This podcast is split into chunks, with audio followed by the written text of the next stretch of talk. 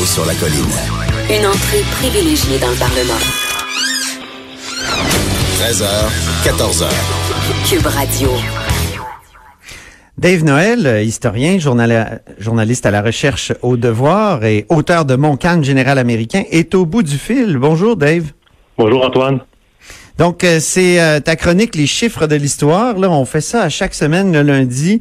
C'est trois chiffres importants, trois dates euh, qui euh, que- dont on célèbre la- l'anniversaire ou dont on commémore euh, les, euh, les, les- les- les événements.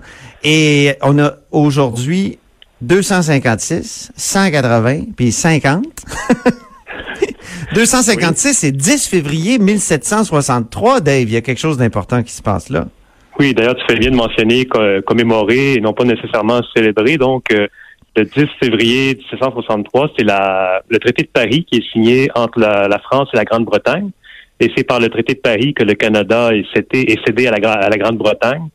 Euh, avec d'autres colonies françaises euh, de, de par le monde. Et puis, euh, donc, c'est le traité qui confirme la, conquête du Canada par les Britanniques. Donc, on remonte au siège de Québec, à la bataille des Plaines d'Abraham. Donc, il y a conquête et ensuite, la France confirme la, conquête par le traité qui, donne les droits à la Grande-Bretagne sur le, le territoire, l'ancienne colonie. Donc, un, un moment charnière, vraiment. Donc, un 10 février, c'est, c'est, une date importante. Là. Oui, c'est ça. C'est vraiment le, point de départ du régime euh, britannique. Et euh, euh, près d'un an plus tard, moins d'un an plus tard, en fait, on a la proclamation royale qui va instaurer la province de Québec. Donc, c'est vraiment le point de départ de notre euh, histoire politique moderne, euh, si on veut. Et puis, donc, euh, le traité de Paris, c'est un moment qui, qui est marquant. On a beaucoup dit que euh, la France aurait peut-être pu tenter de récupérer le Canada en échange de la Guadeloupe. Et euh, donc, on, est, on a lancé plusieurs hypothèses. En fait, euh, il faut, faut bien rappeler qu'il y a eu une conquête et ensuite le traité confirme la conquête. Donc, euh, mais c'est un moment marquant. euh, évidemment, ça, ça, ça, ça inscrit dans le, le, le papier euh, la- la- la- qui avait été réalisé par les armes précédemment. Ah Oui, c'est, euh, et, et en France, on, s'en foutait un peu hein, de, de- du Canada dans une certaine élite. Euh, J'ai ressorti récemment les phrases de Voltaire sur euh, sur le Canada et c'est c'est incroyable. là. Il dit que c'est un un pays euh, couvert de glace euh, six mois par année. Évidemment, il y a sa phrase des quelques arpents de neige. Mhm. Donc, euh, j'ai l'impression que pour plusieurs, on, pour plusieurs là, dans, dans les élites françaises de l'époque, c'était pas, euh, c'était pas avec douleur qu'on cédait le Canada comme ça. Bien, évidemment, Voltaire, c'est un cas particulier. Euh, lui, il aimait davantage les Antilles, mais euh, mais on aurait quand même tort de un peu trop exagérer la, la, la, la- satisfaction. euh, Les, les- faut pas oublier que en 1763, la France est complètement écrasée militairement. Euh, il n'y a plus vraiment de possibilité de garder, le, le- de reprendre les colonies. Donc, euh, on, comment dire, on, on accepte le fait établi, on fait avec. euh, D'ailleurs, la, la, la marine française est, est devenue pratiquement inexistante à la fin du conflit, la marine espagnole également. Donc, euh, il y a des feux d'artifice, mais on célèbre surtout la paix, en fait, et non pas la, la, la perte des colonies. C'est sûr que les Et colonies... d'ailleurs, écoute, écoute ça, Dave, j'ai j'ai trouvé la, la phrase que je cherchais de Voltaire. Je suis comme le public, j'aime mieux la paix que le Canada. Et je Oui, crois voilà. que la France peut être heureuse sans Québec. Oui, oui. Et, euh, on a beaucoup dit que Voltaire était anglophile, euh, mais euh, évidemment, il faut vraiment voir ça comme un- une, euh, comment dire, une acceptation plutôt qu'une euh, qu'une célébration en tant que telle, parce qu'il y avait, il y a eu quand même des, des, euh, des pressions de certains lobbies commerce, de, de commerce euh, qui faisaient des, des relations entre Québec et Bordeaux, par exemple. Donc, il y a eu Oui. des marchands qui ont fait pression pour qu'on récupère le Canada, mais euh, c'était pas possible sur le plan militaire. Il dit dans une autre lettre, le Canada coûtait beaucoup et rapportait très peu. Si la dixième partie de l'argent englouti dans cette colonie avait été employée à défricher nos terres incultes en France, on aurait fait un gain considérable. Mais on avait voulu soutenir le Canada et on a perdu 100 années de peine avec tout l'argent prodigué sans retour. Oui, c'est ça. Disons que le- la vision de Voltaire n'était pas à, à long terme. Il voyait Oui. assez à court terme. Mais, mais c'est sûr que pour ce qui est de la France, en, en, en tant que qu'État, euh, récupérer la Guadeloupe, la Martinique, c'était des, des, des îles à sucre. Donc, sur le, au- sur le plan économique, euh, c'était la chose à faire pour à court terme pour la France. mais évidemment, la France a perdu cet empire-là par la suite. Donc, disons que c'est un choix, ce ne sera pas très gagnant sur le long terme. Donc hier, 10 février, 256e anniversaire de cette session de la du Canada euh, par la France.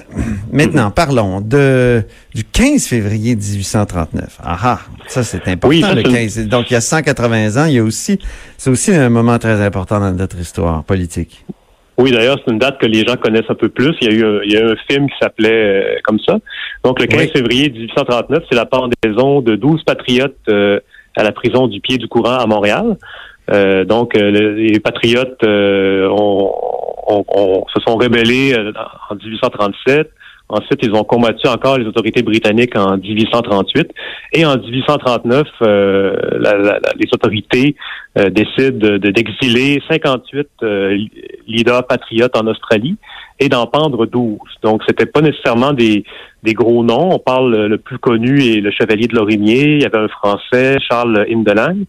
mais c'était pas les, les, gros noms. Papineau avait réussi, avait réussi à le, pays pour les États-Unis en exil. Et puis d'où l'expression euh, la tête à Papineau? Oui, sa tête était mise à prix. Donc euh, dire que c'est pas la tête à Papineau, c'est c'est un euh, signe de respect, mais c'est aussi dans le contexte de l'époque. mais donc ah oui, sa tête qui était mise à prix, c'était pas parce qu'il était très intelligent de, de s'être poussé? C'était la tête, il y avait la tête mise à prix, donc et puis ça, ça c'est rentré dans la légende il était il était recherché activement. Euh, mais lui, il a pu revenir au Canada dans les années 1840 après avoir vécu son exil aux États-Unis, en France. Mais donc, mais le, 15 février 1839, c'est vraiment on exécute les les plus gros noms pour donner l'exemple, pour marquer l'imaginaire. Et puis, euh, donc, c'est, ça a lieu au pied du courant qui, euh, qui est pas très loin du pont Jacques-Cartier. Et ceux qui ont été envoyés en Australie, Qu'est-ce qui est arrivé d'eux? Ben, il y en a qui sont revenus, il y en a qui sont morts là-bas. Euh, mais donc, c'était un exil qui était assez pénible pour l'époque. On, revient à la marine à, voile. Donc, euh, c'était...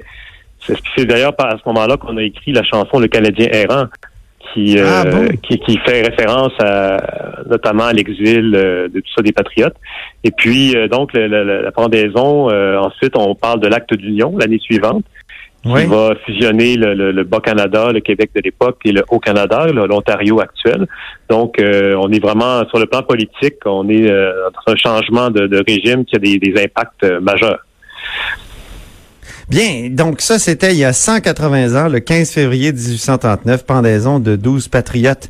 On termine avec un, un, événement qui s'est produit il y a 50 ans, donc le 13 février 1969 il y a une bombe du FLQ qui fait 27 blessés à la Bourse de Montréal. Oui, un sujet que, tu connais bien, Antoine. Euh, donc, la, la, Moins que toi, quand même. oui, oui, bon, c'est beaucoup intéressé au dossier euh, des activités euh, du FLQ de, dans, la décennie 1960. Donc, le FLQ, ça commence en 63 et en 69, il y a une vague de bombes assez intense. et puis, le, coup d'éclat survient le, le 13 février 1969 euh, la cellule Geoffroy dépose une bombe euh, euh, à la Bourse de Montréal qui fait 27 blessés, dont trois gravement, et qui provoque, qui entraîne un million de dommages. Donc, c'est quelque chose de, de, sérieux. Il y avait eu des appels pour prévenir les gens de, de, quitter. Ça n'a pas été pris au sérieux. Donc, la bombe a explosé au milieu des gens, mais étonnamment, il y a, eu, il y a seulement eu des blessés. Et puis, euh, évidemment, la classe politique québécoise a réagi vivement à, cet attentat-là. À l'époque, le premier ministre, euh, c'est euh, M. Jean-Jacques Bertrand, qui lui dénonce cet acte odieux. Et René Lévesque aussi, de son côté, a dénoncé ça.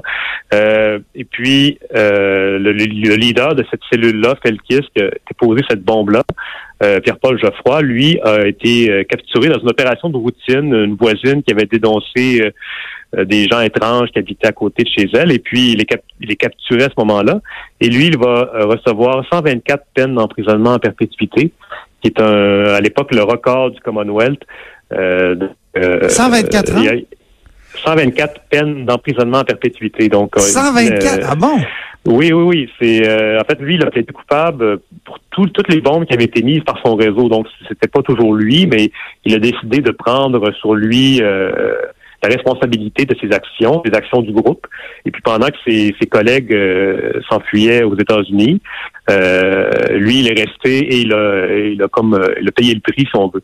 Mais il a purgé 12 ans de prison. Il est sorti en 1981. Donc, OK. C'est une des plus grosses bombes jamais placées par le FLQ. Oh, j'ai déjà lu, et tu me tu confirmeras ou t'infirmeras ce que je dis, mais j'ai